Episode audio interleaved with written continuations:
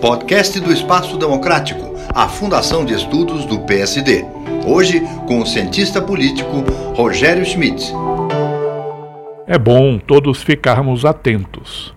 Há motivos para crer que, após nove meses no Palácio do Planalto, a lua de mel do presidente Lula com a opinião pública talvez esteja acabando.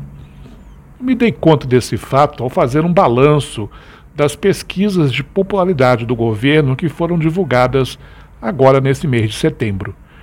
Foram cinco pesquisas de cinco institutos diferentes.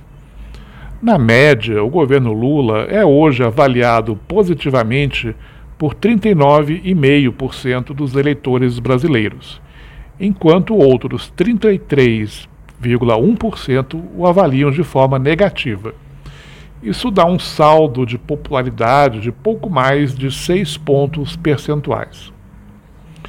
Por sua vez, em agosto, a única pesquisa divulgada naquele mês dava ao governo Lula, por esses mesmos critérios, um saldo de popularidade de impressionantes 18 pontos percentuais.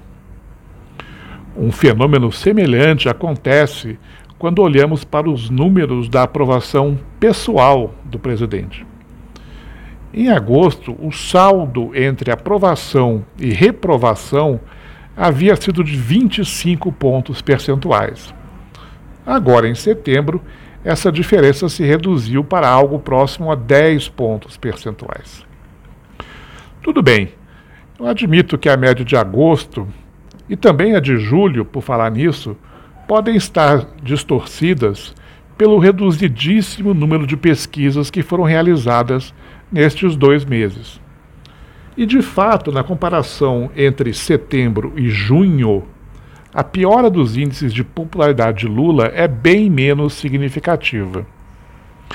Mas talvez os números de setembro estejam sugerindo que a típica boa vontade dos eleitores brasileiros com o novo governo que acabou de tomar posse, já tenha batido no teto. Este mesmíssimo movimento de opinião pública, aliás, também foi registrado durante o governo Bolsonaro, nove meses após a posse do ex-presidente. Se eu fosse o presidente Lula, já deixaria, por precaução, as minhas barbas de molho.